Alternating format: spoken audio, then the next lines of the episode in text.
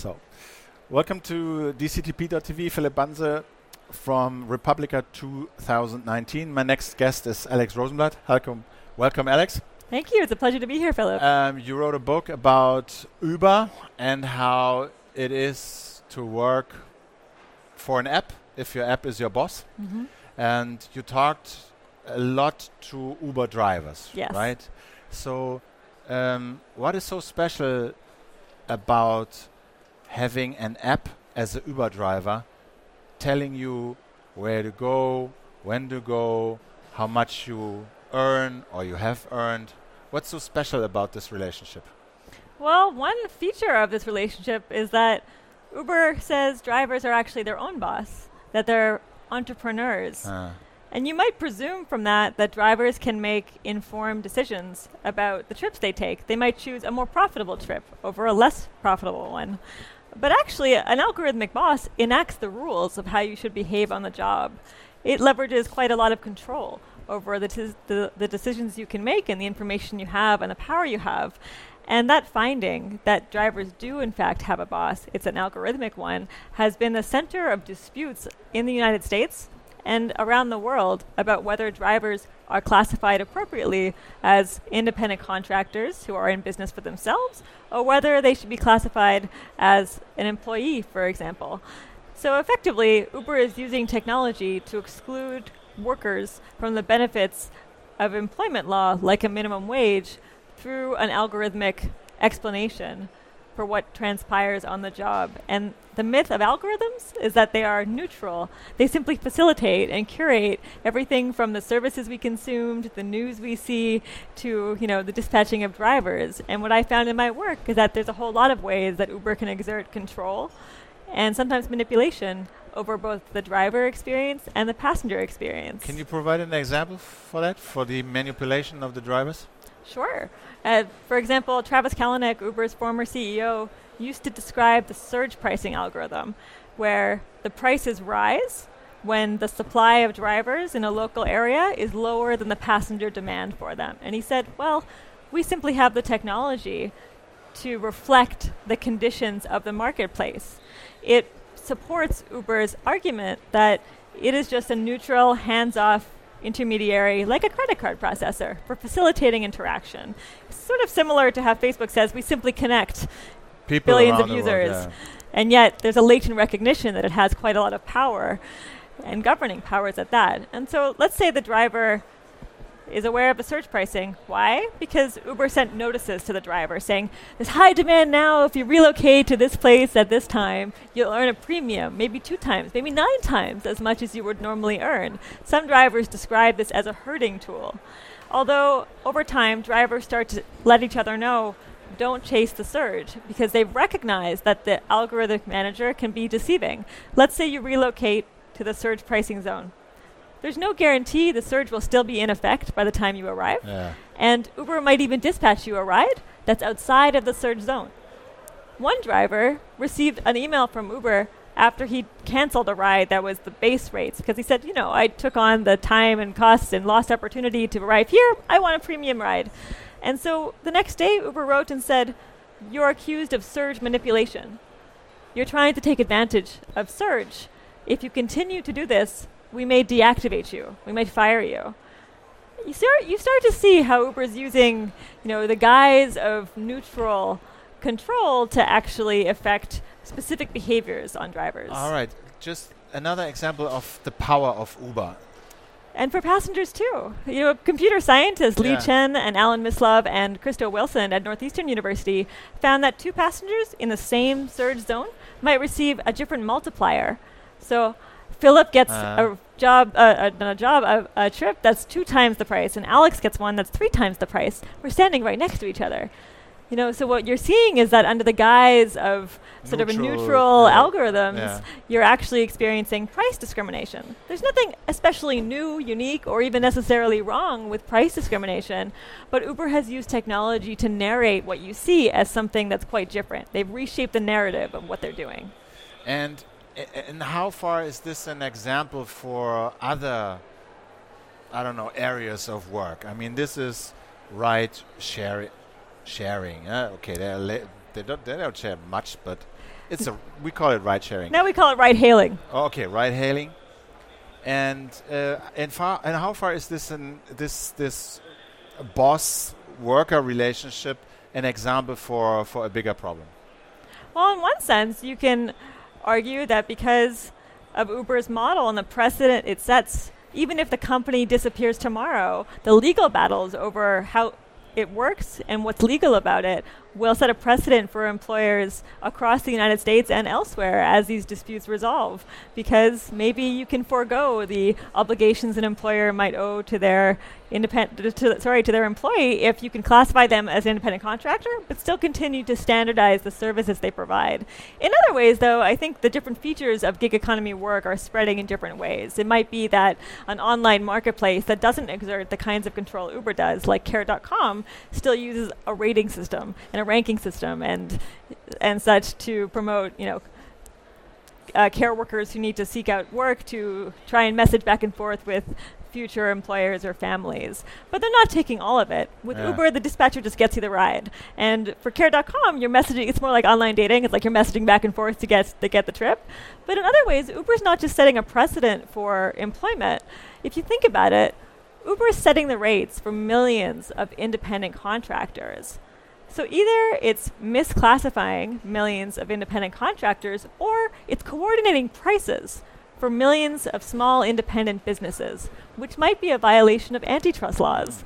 So then Uber would have to sort of convince any antitrust authorities that there's actually a sufficient consumer benefit and welfare from this system of algorithmic price fixing, you know. And so it Uh, interesting view, yeah. Right. So there's not just one, it's that Uber has blurred the lines of its operations by saying what you see is not exactly what it is, and we should perceive this as something different. It's able to distort the facts through the explanations of technology.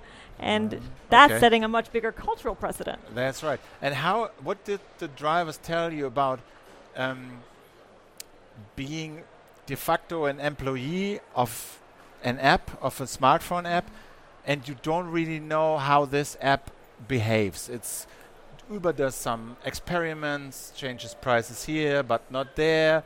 Uh, how is it communicated to the drivers how the app behaves? Well, a lot of the communications drivers receive are indirect because if they tell drivers, here's the employee handbook, here's how you must behave, and here are the rules, it would look like a relationship between an employee and an employer, not simply with an independent contractor. So many of these changes are and rules are communicated through the language of suggestion and nudges. You know, little prompts that your app notifies Yeah. you, you know, do this, do that.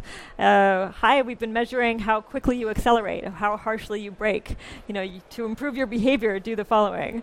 And so there's these ways in which uh, drivers have less true independence, but that that's not even necessarily the crux of the issue. They don't know what the rules are, and they have to f- sort it Yeah. out within the system of suggestion. And while not all nudges are enforceable, the rating system often acts as an enforcement tool for the suggestions because if you behave in a way that defies how Uber has scaffolded expectations and the passenger gives you a low rating, Uber will terminate or threaten to terminate your employment if your rating falls below a certain minimum threshold. So there's ways in which the control that's enacted through a more traditional employment relationship reappear in these different ways. But a really vital piece of this information asymmetry is that it creates a collective uncertainty about what the rules are. Like Yeah. Uber drivers are experimented on, just like Silicon Valley platforms experiment on their users all of the time. You know, I think back to when Facebook published the results of an emotional contagion study. To some users, they displayed sadder posts, and to others, they selected happier posts. And they wanted to study the effects of the spread of that emotion. And when they published that study, consumers were outraged because they They felt like guinea pigs. Exactly. Yeah. And it also contradicted the idea that the algorithms that curate your newsfeed are simply neutral. There's no visible human editor there sort of saying, I show you this sometimes and I show you that. You know, it's really uh, been cultivated under the myth of algorithmic neutrality. And Uber brought a very similar myth, but also the practices of experimentation to the driver workplace. You know, in 2016, drivers started to notice something funny. They had contracts and an understanding that they would remit back to Uber, let's say 25% of what the passenger paid. Yeah. With fees, it's usually like 30%. Mhm. But that's Okay. the understanding. Suddenly, they noticed that the passenger maybe paid $90 and the driver earned 30. What was happening? They crowdsourced comparisons between their pay stubs and the passenger's receipts in person and online to find that Uber had actually changed the pricing policy without notifying drivers. This was just another experiment. And so you have to wonder when it comes to the world of work, how are the practices of algorithms and experimentation starting to fragment your expectations of your employer and create a constant environment of anxiety over when the next change is going to take place? And, and do you have any idea how to, yeah, enforce any transparency uh, in this system? I think for one, setting minimum standards for workers would do a great deal. You know, New York City recently intervened and said, you can continue to experiment, Uber, Lyft, Juno, and others, other ride hailing companies, but you have to pay drivers a minimum wage. They call it a minimum pay rate because yeah. the drivers are still independent contractors. So drivers need to earn, after their expenses, $17.22 US An per hour, hour, which is roughly the independent contractor equivalent to a $15 minimum wage. And it doesn't stop Uber and Lyft from competing for drivers through incentives and bonuses and other bait, but it sets a standard. And so you don't just have sort of this deterioration within a structure of uncertainty. Okay, and this is one uh, regulatory approach to that. Do you have the feeling that all the downsides you mentioned of this employer employee relationship, which is very new and app based and algorithm algorithmically moderated, do you think that all those downsides can be mitigated by uh, government regulations? If is it just a question of uh, will, so that the government has to say, well, we want to regulate that, and we have uh, this parameter and this parameter and this parameter, and we can do it, or is it uh, uh, is this system, this algorithmically uh, algorithmic based system, not able to being regulated by this kind of regulations? Well, I don't think that regulators have come to a common conclusion Mm. over what this employment relationship is. You know, in Alaska and Texas, the states pass laws after significant lobbying to codify driver status as independent contractors, but state law doesn't preempt federal law. So the National Labor Relations Act might bear on a different set of findings for the exact same fact pattern. At the same time, the unemployment benefit uh, board in New York City determined that drivers are employees for the purpose of getting unemployment benefits. Mm. So there's not a coherent interpretation yeah. of the facts. But beyond that, I would say that there's a risk, of course, that Uber sails through variable interventions because it's so successful at narrating a technological difference to the power it's able to enact. And that's a good representation or perhaps uh, example or metaphor of lots of different ways that platforms are starting to usher in new forms of governance where regulation, although it is appealing as the next, you know, fortification, may not be enough. And in the United States, I think elected officials are starting to respond to that sense of unease that power is, is seeping away. They don't necessarily have the same name for it.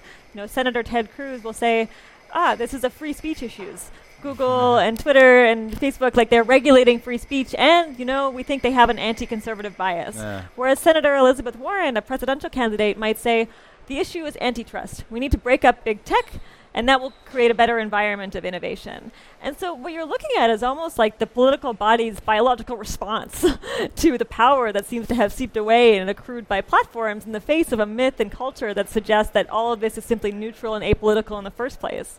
And so, while regulatory intervention is certainly very important, I also start to wonder whether platforms are not ushering in a new form of governance using the language of technology to deflect and change how we shape the narrative What do you mean? well, let me give you uh, one example. Uber and, and Lyft too say they're not transportation companies, and therefore they're not obliged to provide accessible services under the Americans with Disabilities Act. Uber also says we're valued at about $91 billion, but we lose money every year. You know, we lost $1.8 billion in 2018. So here we are, an unprofitable ride, com- ride hail company, and we want investors and the public to believe that we hold the keys to the future as a transportation company. What kind of a vision is it where you can say we're not really a transportation company when it comes to the law, but we are the future if you buy into the progressive myths of technology Yeah. determinism. And so that's So where I start to wonder. call it. No? Well, I think it's distorting the facts and reshaping the narratives. And I think in my years of studying uh, Uber and in writing this book, algor- how you know how algorithms are rewriting the rules of work, what I've seen is a lot of ideological developments in how technology is used to amass power and deflect attention from the power it holds. Alex, thank you so much. The book is called Uberland. We can show it here. It's available all right already or Uh, it's already available. It came out in October. All You can get it from your local bookstore or online. All right. Thank you very much, Alex, for your time. Thank you you very so much, for watching. You find the video at, on YouTube or dctp.tv. Thank you very much for watching. Bye.